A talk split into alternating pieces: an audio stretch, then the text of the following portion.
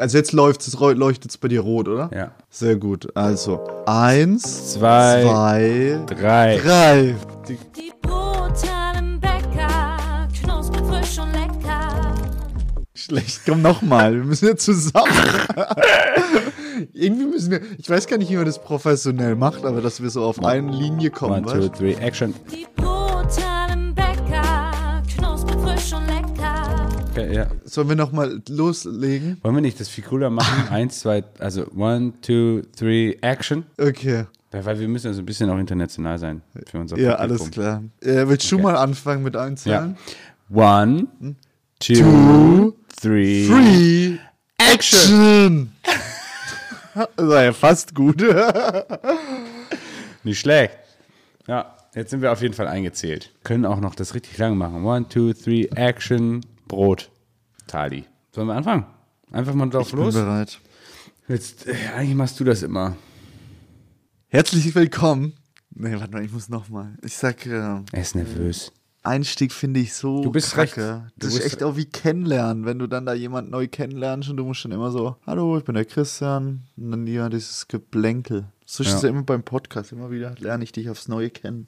Ja, mich, ja, ja, ich verstehe, was du meinst. Bist du auch, bist du auch vor jedem Podcast genauso aufgeregt wie ich, wie von einem, also wie so ein Blind Date, wo man sagt so, was passiert da? Keiner der weiß. Tat.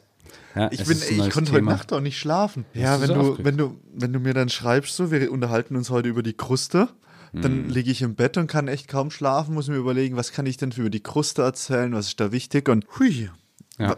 Vor allem, wie, was, was fällt dir ein oder was ist dir eingefallen, als wir das erste Mal so, wo wir gemeint haben, so Mensch, lass uns über die Kruste sprechen. Wie wichtig das, also ich finde es halt super wichtig. Und ich glaube, es ist mega unterschätzt. Also das, das fällt mir immer ein. Also mir fällt immer ein, dass es eigentlich draußen viele Dinge gibt, die dann einfach so kontraproduktiv sind. Also weißt du, wenn der Kunde das kauft und wir machen echt einen ganz guten Job und das Brot ist halt mega geil. Und dann kommt er nach Hause und sagt, oh, da ist aber viel zu dunkel. Und dann schneidet er die ganze Kruste ab, hat nur noch die Krume und äh, legt sich das dann auf, das Toast, auf den Toaster oder so, keine Ahnung. Aber das. Lustige, du sprichst eigentlich genau das, dass eigentlich ganz oft so die, die Kunden immer sagen, ja, ist zu dunkel, ist zu hell und dass du es eigentlich oft niemandem richtig recht machen kannst. Aber ich glaube, da geht es ja einfach nur drum, sprecht einfach mal mit unseren Verkäuferinnen, die wissen da Bescheid, welches Brot ziemlich dunkel ist und welches ziemlich hell gebacken wird, oder? Also Ja, bei uns ist so Ja, ja. vom, vom Sortiment gibt es immer Brote, die immer sehr krustig sind. Es liegt ja schon im Wort. Wenn ich ein Krustenbrot kaufe, dann erwarte ich natürlich auch eine Kruste. Ja. Und dann gibt es natürlich aber auch wieder das Krustenbrot kaufen, dann sagen sie, oh, das ist zu viel Kruste und zu dunkel und ja, schwierig. Ja, du, ich, ich, wie gesagt, also bei uns ist das, wir haben ja, ähm, ich habe dir das ja auch schon tausendmal erzählt, bei uns äh, das Bauernleib einzuführen, bei uns in, das, in die Produktwelt, sag ich mal. Das, ich hätte nie im Leben mir vorstellen können, dass das so schwierig ist. Aber ich fand das Brot so geil. Du hast mir mitgegeben, als ich jetzt bei dir in Hamburg war. Und ich hatte ja nicht an dem Abend, wir kamen ja, die Deutsche Bahn hatte ein bisschen Verspätung. Also wir kamen dann, glaube ich, zwei Stunden später in Freiburg an. Und dann war natürlich die Laune am Gefrierpunkt. Und ähm, ja, dann mussten wir noch schnell am Freiburger Bahnhof uns was zum Essen organisieren. Und ähm, ich habe dann erst das Brot ja ein, zwei Tage später gegessen. Und ich muss sagen, die Bauernkruste war richtig gut. Ich habe dir noch ein Video davon geschickt, weil ich fand die echt richtig lecker. Auch noch nach Auch an der Kruste, ja. voll. Also voll, ja. Also es ist natürlich auch, äh, die Kruste sorgt natürlich auch für eine natürliche Frischhaltung, weil das einfach dieses Brot, der Teig, die Krume, was innen im Brot ist, komplett abriegelt. Genau, ja. Und dann da braucht man, viele, viele lassen sich ja ein Brot auch dann halt schneiden und sagen, schneiden Sie mir das mal bitte und so weiter. Und dann zerstört man eigentlich diesen natürlichen äh, Frischhalter. Die Kruste hält das Brot eigentlich von selber frisch. Also wenn man es natürlich anschneidet, ist das weg, aber dann müsste man das Brot einfach nur auf die Schnittkante stellen auf dem Brett. Das würde völlig ausreichen, weil die äh, Kruste einfach das Brot auch ein Stück weit vor dem Austrocknen bewahrt, ja. Ja. Oder? Ja. Ja, und Oh, aber, aber äh, was ich noch erzählen wollte, wir haben das Bauernleib ja hier gemacht und ähm, haben gesagt, okay, wir, wir machen das so dunkel und dann ging es ja los. Also wir hatten vorher noch nie so ein dunkles Brot im Sortiment und wir backen eigentlich schon ziemlich kräftig. Also wir, bei uns kann man Brot nicht über die Tischkante legen und so runterdrücken und es kommt wieder hoch, sondern äh, bei uns sind die halt schon gut gebacken. Dann haben wir das aber gemacht und das war schon kräftig. Wie gesagt, wir haben dann einzelne Beschwerden bekommen darüber, dass das Brot viel zu dunkel ist und das ist irgendwie an meine Bäcker gekommen. Ich weiß gar nicht wie, aber die haben dann auf einmal so ein bisschen bisschen, bisschen heller gebacken. Und denkst so, das kann doch nicht wahr sein. Und im Verkauf, äh, im Verkauf dann auch so, ja, es ist viel zu dunkel und so. Und die, die Verkaufszahlen sind immer weiter nach oben gestiegen. Also eigentlich komplett konträr zu dem, was äh, dann halt manche Menschen draußen gesagt haben. Und, Aber vielleicht ähm, lag es daran, dass die Bäcker wieder heller gebacken haben. wir- wir machen es morgen ganz hell. Ja. Und deswegen gehen die Verkaufszahlen hoch. Ja, ja. Ja, Auf jeden Fall, das hat sechs Monate gedauert, bis, bis wir das so etabliert hatten, dass jeder wusste dann, okay, das ist das Produkt. Man muss es ja nicht kaufen. Also wir zwingen ja niemanden dazu, äh, dieses Brot zu kaufen. Aber das ist halt für den Geschmack äh, so enorm wichtig, weil in der Kruste entsteht der Geschmack und er zieht erst danach in das Innere des Brotes hinein. Das heißt, äh, wenn wir ein Geschmackserlebnis haben wollen, ein, ein Brot haben möchten, das das halt mega geil schmeckt, brauchen wir auch eine, eine Kruste. Absolut. So ist es. Wie war das bei dir, als du in der Ausbildung warst? War das, ähm, hast du in einem Betrieb gearbeitet, die da sehr viel Wert drauf gelegt haben? Oder wie war da der Zusammenhang mit einer Kruste? Ich glaube, als ich in der äh, Lehre gearbeitet habe, ich habe ja, ich war ja in äh, recht vielen Stationen, aber wenn man so resümiert, war es eigentlich immer so, dass man sich echt leicht verunsichern lassen hat. Also dadurch, dass dann, wenn eine Beschwerde kam von einem Kunden, dass dann bei uns in der Lehre, in der Bäckerlehre war das so, dann kam auch häufig mal der Chef rein und sagte so, ja, Heller backen. Ja, genau genau. die gleiche Geschichte kenne ich auch. Und dann war man halt irgendwann mal an dem Punkt, dass man noch Toastbrot gebacken hat. Ja, und dann, ich glaube, dann passt du dich immer weiter nach unten an. Und ich glaube, du gleichst dich auch so ein bisschen dann dem Supermarktbrot an, weil das Supermarktbrot aus meiner Sicht hat einfach recht wenig Geschmack. Wenn du die Kruste auch weglässt und nach, nach wie vor immer wieder mehr weglässt, dann, ja, einfach da, da passiert einfach nichts mehr. Wir, wir, wir kommen zu einem gewissen Einheitsbrot und wir müssen uns, glaube ich, auch profilieren darüber. Das heißt, also ich habe mein Brot und das ist so und äh, bitte kauf's. Wenn nicht, ist auch okay. So, und aber dann, wenn, aber die Beschwer, also diese einzelnen Beschwerden, ähm, die machen, dann können eine ganze Produktlinie zerstören. Aber dafür muss man halt sehr, sehr starkes Selbstbewusstsein haben, um das auch dann dementsprechend so zu halten. Wenn man dann überzeugt ist von der Qualität, ja. Ich finde es so lustig, weil bei uns war das eigentlich ganz ähnlich. Als ich so bei meinen Stationen war, gab es das eigentlich auch ziemlich häufig, dass dann wieder hieß, ja, das Brot war zu dunkel und so. Und das ist natürlich auch immer eine Reklamation, die irgendwie als Selbstständiger total unangenehm ist. Also wenn dann jemand wieder im Laden steht und erzählt dann, ja, das Brot war so dunkel, ich konnte es ja nicht essen und du hast mich ja fast vergiftet mit Acrylamid, könnten wir auch noch drüber unterhalten, dann ist das total unangenehm. Und als ich so bei meinen Stationen war, war es dann eigentlich immer so, dass wenn dann irgendwie eine Reklamation kam, musste man wieder am nächsten Tag wieder heller backen und heller backen und Ja, heller backen. ja. Und dann war man irgendwann an dem Punkt, dass man es tatsächlich über die Tischkante legen konnte. Ja, ja. Und dann kannst du so wie so eine, du kannst auch eine, äh, kannst auch Ziehharmonika damit spielen eigentlich. Also irgendwann kannst ja. du wirklich Ziehharmonika, da brauchst du nur noch ein paar Knöpfe und dann, dann kannst du das Ding eigentlich nachbauen und dann kannst du das Ding auseinanderschieben und wieder zusammen und so weiter.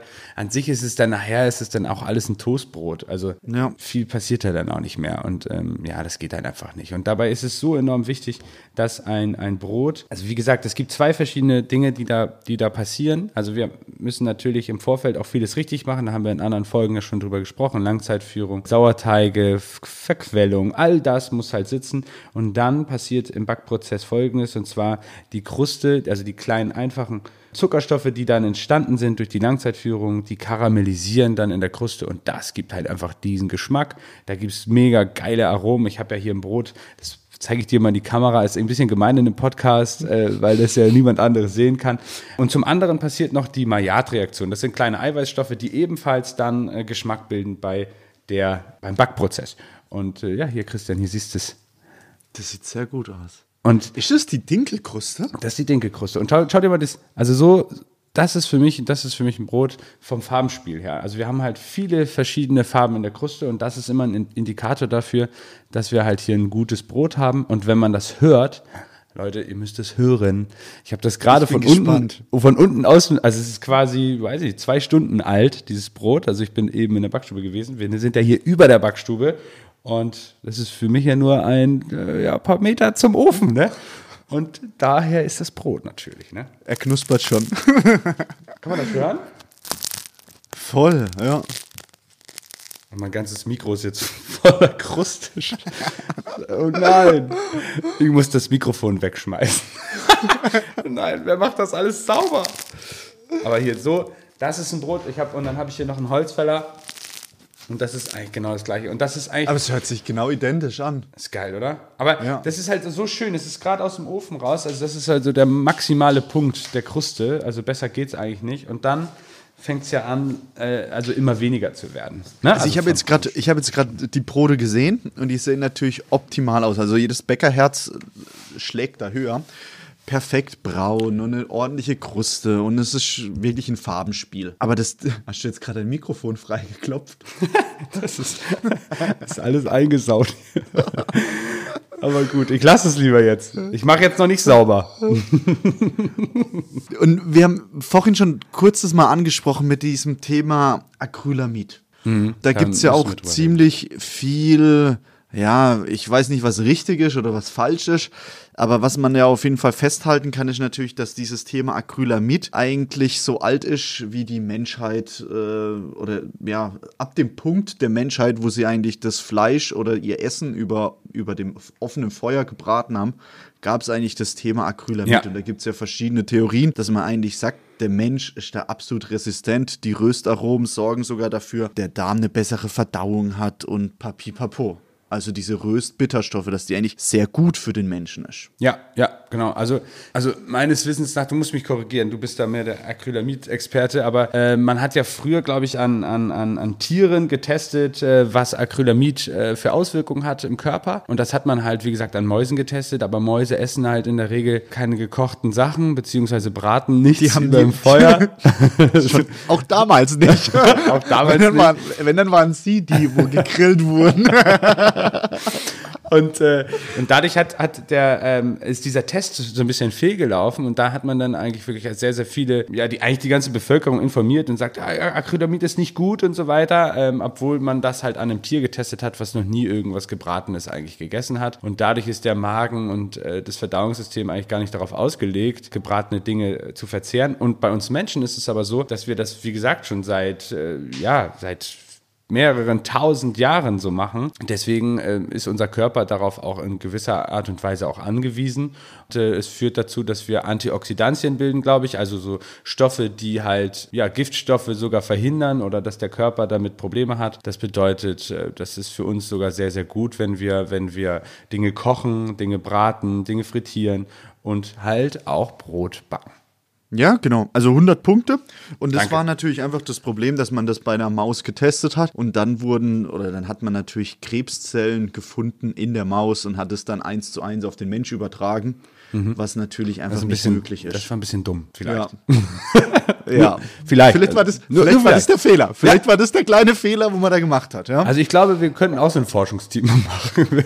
Ja. Und dann haben wir, ver- verunsichern wir die ganze Bevölkerung mit unseren Studien. Ja. Also was mir, was mir jetzt gerade, mir fällt gerade so ein richtig großer Stein vom Herzen, dass wir das einfach mal ausgesprochen haben, da vielleicht auch ein bisschen Wissen in die Brutalis reinbekommen, Ja. dass wenn die nächste Reklamation im Haus steht, dass man einfach so sagen kann, Mensch, hör doch da mal rein, da erklären wir vielleicht auch mal ein bisschen das Thema Acrylamid und wer möchte, kann das natürlich sich auch mal zusammen googeln und da wird man ganz schnell leider auf Quellen stoßen, die eigentlich das ziemlich populär vertreten, zu sagen so, ja, weiß ich, Brot und Kekse, Kaffee und weiß nicht was alles Acrylamid, aber man müsste sich echt tiefer noch mit dem Thema beschäftigen, auf welche, auf welche Studie oder sonst irgendwas die sich da berufen, weil oft wird da ja immer so eine kleine Sau durchs Dorf getrieben und dann heißt es wieder, das darf man nicht essen, weil, weil, weil. Und alles genau. erzeugt ja irgendwie in irgendeiner Form Krebs. Also da finde ich einfach, da müssen wir ein bisschen aufpassen. Wir haben ja andauernd immer wieder irgendwelche Säue, die durchs Dorf getrieben werden und wir Bäcker kriegen da dann hin und wieder immer mal wieder eine über die Rübe. Und da müssen wir einfach auch ein bisschen aufräumen. Genau. Und deswegen machen wir ja auch diesen Podcast. Das war auch für uns ein Riesenanliegen, einfach auch mal äh, über diese Dinge aus einer anderen Perspektive zu sprechen. Und man muss sich einfach nur mal vorstellen, wenn wir nichts mehr braten dürften, äh, nichts mehr backen dürften und auch nichts mehr frittieren dürften oder kochen, egal was es ist, äh, was, was für ein absurder Kram das eigentlich ist. Okay, kochen müssen wir so ein bisschen weglassen jetzt, weil äh, da entsteht jetzt nicht so viel Acrylamid. Aber im Grunde genommen ist es so, dass das, äh, ja, dann dürfte man kein Toastbrot, man dürfte kein Knäckebrot, man dürfte nichts mehr essen. Wirklich riesen Schwachsinn und Ja, vor allem auch, stell dir mal eine Bratensoße vor. Also äh, eine Bratensoße besteht ja eigentlich, wenn man es so nimmt, nur aus Röstbitterstoffen. Das ist Ja. ja eigentlich dieser Hauptgeschmacksträger bei einer, bei einer Bratensauce oder ähnlich wie bei einem Steak. Ja? Das wäre ja wie wenn man ein Steak nicht mehr ordentlich anbrät. Da muss man natürlich auch einfach sagen, da geht ja ziemlich viel flöten. Also, Also klar kann man sagen so. Geschmack, ja. ja. Ich glaube jetzt nicht Tim und Christian seiner Studie, dass sie das an Mäusen getestet haben. Und dann esse ich natürlich nur noch gekochtes. Klar geht es, ja. Aber ob du jetzt wirklich viel länger dadurch lebst, weiß ich Eher, nicht. eher im Gegenteil sogar. Ne? Also das ist ja das Spannende daran. Also ja, wie gesagt, da, da kann man eigentlich auch auf sein, einfach auf seinen Geschmackssinn vertrauen. Man wird ja häufig, also ich glaube, als Verbraucher wird man häufig einfach auch echt stark verunsichert. Also achtet einfach auf euren Geschmackssinn und ihr werdet herausfinden, ähm, wenn euch was gut schmeckt. Also wie gesagt, äh, bei, bei der Brotkruste ist es einfach die Karamellisierung, die Maillard-Reaktion, die dazu führt, dass wir einfach mehr Geschmack bekommen. Dann äh, ja, vertraut einfach auf euren Geschmack und das ist völlig ausreichend. Und vertraut uns. Ja, und Christian. Also vertraut bitte auch Christian. Das ist ein ganz lieber. Ähm, ich kenne ihn. ich habe ich hab bei mir noch auf dem Zettel stehen, Spaß am Ofen. Und äh, das möchte ich unbedingt eigentlich noch in dem Zusammenhang mit der Kruste erzählen. Jetzt und zwar habe ich, hab ich damals, als ich in der Ausbildung war, war für mich eigentlich nie klar, was man eigentlich aus einem Brot alles machen kann. Mhm. Also ich weiß nicht, ob du das vielleicht auch kennst. Als ich in der Ausbildung war, war das einfach so, das Brot kam in den Ofen rein, man sieht es und auf einmal kam wieder das fertige Brot raus. Mhm. Aber dazu gehört ja eigentlich viel mehr. Also das Thema Kruste und Ofen gehört ja wirklich komplett zusammen. Und es ist oft ja auch bei dem Hobbybäcker, dass er sich darüber beschwert, so ja, ich kriege keine gute Kruste hin, etc. Mhm. und so. Und da gehört ja einfach auch ein gescheiter Ofen dazu. Das haben wir in unseren Backstuben, ordentliche Öfen. Man muss vielleicht dazu erklären, ein Ofen besteht eigentlich aus drei drei Dinge kann der Bäcker an einem Ofen beeinflussen, um eine schöne Kruste hinzubekommen. Also man hat einmal die Temperatur, man hat einmal den Zug und einmal den Schwaden. Und vielleicht sollten wir das noch erklären, weil ich finde es eigentlich ganz wichtig, um auch dem Kunden oder dem Brotali zu erklären, was, was eigentlich, dass man eigentlich aus einem Teig auch verschiedene Arten vom Brot hinbekommt. Ja, ja. Und vielleicht auch so ein kleiner Tipp an die Hobbybäcker draußen, wenn, wenn sie jetzt mal selber Brot backen zum Beispiel oder ähm, was denn auch der Fehler sein könnte und so weiter. Ich glaube, der größte Unterschied bei der Temperatur jetzt zum Beispiel auch für so einen, so einen Haushaltsofen ist einfach, dass wir mit unseren Öfen deutlich heißer rangehen können. Also wir backen momentan sehr, sehr heiß an. Also wir sind so bei 240 bis 260 Grad Anbacktemperatur teilweise. Um Bei einfach, Brot. Also bei bei Brot Brot. wir, ja. Genau, bei Brot. Um einfach, oh, Christian hat vor Schreck seinen Stift fallen lassen, weil der gehört hat, 260 Grad, da sagt, oh, das ist aber heiß. da hat sein, sein System Ich habe ausgeschaltet. gedacht, gesagt, ich hab gedacht, du hast nicht gesehen oder gehört und habe das einfach cool liegen lassen. Ja, und das führt einfach dazu, dass wir direkte Hitze auf das Brot bekommen. Das ist super, super wichtig am Anfang, damit wir einen schönen, schönen Ofentrieb bekommen, dass das Brot halt einfach schön aufgeht und äh, dann halt einfach die Temperatur direkt auch an die, an die Teighaut kommt. Ja. Ja, und vor allem ist natürlich auch bei uns, also ich kann dir jetzt nicht genau die, die, die, die, die Tonnen äh, sagen, aber ich glaube, unser, unser Ofen hat ungefähr nur das Stahlkonstrukt aus dem Ofen hat eine Tonne gewogen. Also das war dann Edelstahl und so weiter. Und dann kam, glaube ich, noch zusätzlich eine Tonne an nur Schamottsteinen hinein. Also man muss sich vorstellen, dass der Ofen so eine Masse hat, dass wenn der komplett dann mit in einen Herd, weiß ich, 50 Brote drin liegen, dann ist das natürlich, ähm, dann merkt er das gar nicht. Und zu Hause in einem nicht aus, Haushaltsbackofen ja. Ja. und, ja, und in, in, in einem Haushaltsbackofen, wenn ich dort natürlich ein Brot, das dann, weiß ich, sagen wir jetzt mal 800 Gramm hat, in den Ofen reinschieb. Allein nur, wenn ich die Türe öffne, fällt mir einmal die Hitze komplett raus. Dann hat der Ofen eh schon nicht mehr seine 250 Grad. Dann hat er vielleicht noch seine 220 Grad. Und wenn ich dann noch dieses relativ kalte Gebäck, also das Brot kommt rein mit 24, 26 Grad. Und dann passiert ja automatisch, dass der Ofen einmal komplett nach unten fällt. Also wird man Knie die, geht, ja, ja. Genau, wird man einfach so die, den Temperaturverlauf nehmen. Ich öffne die Türe, fällt er runter auf 220 Grad, schiebt dann nochmal mein kaltes, meine kalte, mein kaltes Brot, was ja eine relativ viel Masse hat, in den Ofen rein, dann geht er nochmal in die Knie, weiß ich, auf 180, 160 Grad. Und dann backe ich praktisch das Brot mit 160 Grad an zu Hause. Und das ist natürlich ein Problem. Und Ja. bei uns jetzt, unsere Öfen haben natürlich einfach so viel Masse, die merken das gar nicht. Das läuft gerade durch so. Ja, oh, da war ein kleines Brot drin, weiter geht's. Ja, und so, nur dass, Ja, ja, dass ja, man das klar, auch ein bisschen klar. versteht zu Hause. Ja? Klar, und dann haben wir noch einen riesen Vorteil durch die, durch die Schwadenzugabe, ne? Genau.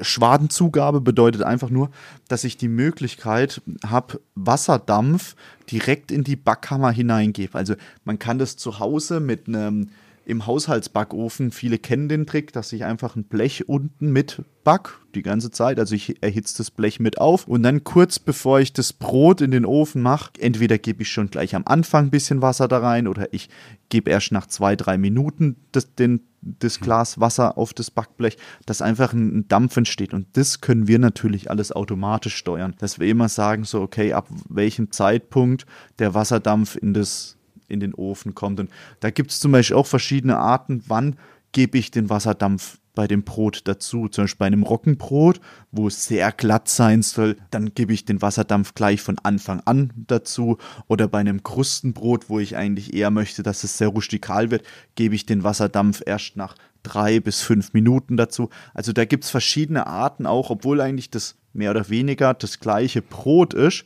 kann ich die Optik allein nur durch die Zugabe von Wasserdampf, zu welchem Zeitpunkt das geschieht, verändern. Genau, genau.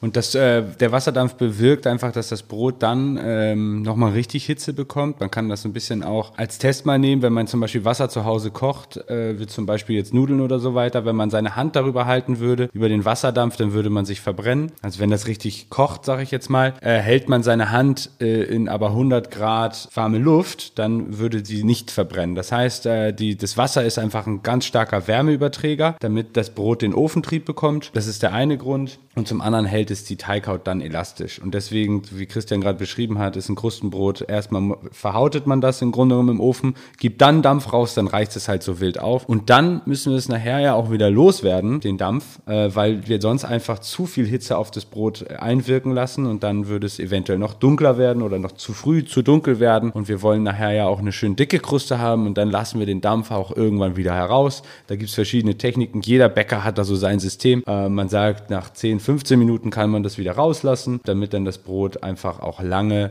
ja, schön durchbackt und dann eine schöne dicke Kruste entsteht. Genau, das ist der Zug, was Tim jetzt gerade angesprochen hat. Also Zug bedeutet einfach nur, ich glaube, also woher genau das Wort kommt, aber das sind meistens eigentlich traditionell immer solche Stangen über dem Ofen gewesen. Also wenn man so sich einen alten Ofen anschaut, aus weiß ich, um 1900, 1920 rum und es waren so die ersten Ölöfen so, dann konnte man immer eigentlich oben den Zug oder ich weiß nicht, vielleicht kommt es sogar vom Holzbackofen. Ja, es kommt Aber über. da- Also, ja, es gibt Aber Holzbackofen irgendwo, hat, glaube ich, keinen Zug. Nee, oder? Holzbackofen ist schwierig. Also bin ich jetzt nicht der Profi. Da bin, nee, kann nee. ich, bin ich leider raus. Kommt auch an, ob direkt befeuert und so weiter. Das ist ein bisschen komplizierter, aber ja. Also Okay. Die neuen haben das und die alten wahrscheinlich nicht. Ja, und auf jeden Fall war das aber, der Zug ist eigentlich nichts anderes wie das, was Tim gesagt hat. Ich kann die warme Luft rauslassen oder ich lasse, ich, ich schließe den Zug und ich lasse die warme Luft drin. Und wenn man das zu Hause auf den Haushaltsbackofen ummünzen würde, bedeutet es einfach, dass ich dann die Ofentüre angelehnt lasse. Ja. Oder? Genau. Oder kurz Also wenn ich- aufmache oder sowas in der Richtung. Ja. Genau, um einfach den Wasserdampf wieder rauslasse. Und es sorgt einfach, wenn ich das, also äh, würden wir jetzt so ganz ein einfaches Brot backen, dann würde man eigentlich sagen, zu der Hälfte von der Backzeit lasse ich auf jeden Fall mal den Wasserdampf raus und versuche eher das bei einer trockenen Hitze zu backen, damit eine ordentliche Kruste entsteht. Genau. Ja. Sehr gut erklärt. Ja. Haben? Ich finde, zusammen haben wir das echt gut gemacht, ja? Ja, wir sind also, wir werden immer besser, Christian. Also es macht mir auch riesen Spaß, mit dir als Teamkollege quasi zu arbeiten, ja. Vielen Dank. Außerdem hat Möchtest Christian jetzt ein neues Handy und äh, jetzt erkenne ich ihn endlich. Davor sah das so aus wie so ein Nokia 5110, so ein bisschen. Weil ich, jetzt weiß ich erst, wie du aussiehst. Das ist echt. Jetzt, es war halt einfach alt. Ich finde Ja. einfach, man muss nicht immer, immer das Neueste haben und das Beste und nicht immer das tollste Also ist, echt, iPhone. ist nicht mehr so verpixelt und so. Du bist also, wirklich gut, wirklich. Ne? Also muss ich sagen. Und ach, übrigens, hast du vielleicht gesehen, eine Sache muss ich noch, dann bin ich auch fertig. Äh, Ich hoffe, du erzählst von den Brutali-Klamotten. Genau, die Brutali-Shirts sind gekommen. Ähm, richtig, also ich finde sie ziemlich gut. Das ist ja äh, den Entwurf, den, den, ähm, ja, den wir hier auch gemacht haben. Christian ins, äh, Christians Entwurf ist irgendwo untergegangen, keine Ahnung. Der ist auf der Ablage, äh, Ablage P gelandet vielleicht, ich weiß es nicht. Aber ich muss unbedingt mit Anja sprechen. den müssen wir unbedingt nochmal nachziehen. Aber die, die T-Shirts sind jetzt da. Leider schicken wir sie jetzt wieder zurück, weil der Mühlenstein vergessen worden ist. Der Mühlenstein sagt ja aus, dass pro brutal die Klamotte im Grunde oder pro T-Shirt ein Euro gespendet wird an ein soziales Projekt. Ja, den hat man einfach vergessen. Dann haben wir gesagt, nee, nee, den müssen wir doch mal drauf haben. Deswegen haben wir jetzt den ganzen Karton zurückgeschickt, bis auf ein Exemplar, was ich behalten habe. Also ich muss unbedingt mir jetzt auch eine, eine Kleiderstange in den Laden stellen, damit wir die natürlich auch an den Mann bekommen. Ja. Ja, und dann gibt es die natürlich auch in Denzling zu kaufen. Ja, mega. Und im, äh, auf der Homepage, äh, Shop, egal wo, wenn ihr möchtet, tragt diesen Brutali-Gedanken mit uns oder in die Welt, wie auch immer. Ähm, wir würden uns darüber riesig freuen, denn ich glaube, wenn wir alle ein bisschen mehr Brutali sind, machen wir die Welt ein bisschen schöner, etwas schöner, Tag für Tag. Ja, das T-Shirt soll dazu beitragen. Sehr gut. Tim, ich denke, wir haben's. Wir haben das Thema Kruste, würde ich sagen, wunderbar erläutert. Lass uns Schluss machen, oder? Ja, ich mache jetzt Schluss mit dir. Tschüss, Tim. Tschüss. Das waren die brutalen Bäcker, knusprig, frisch und lecker von Nord nach Süd.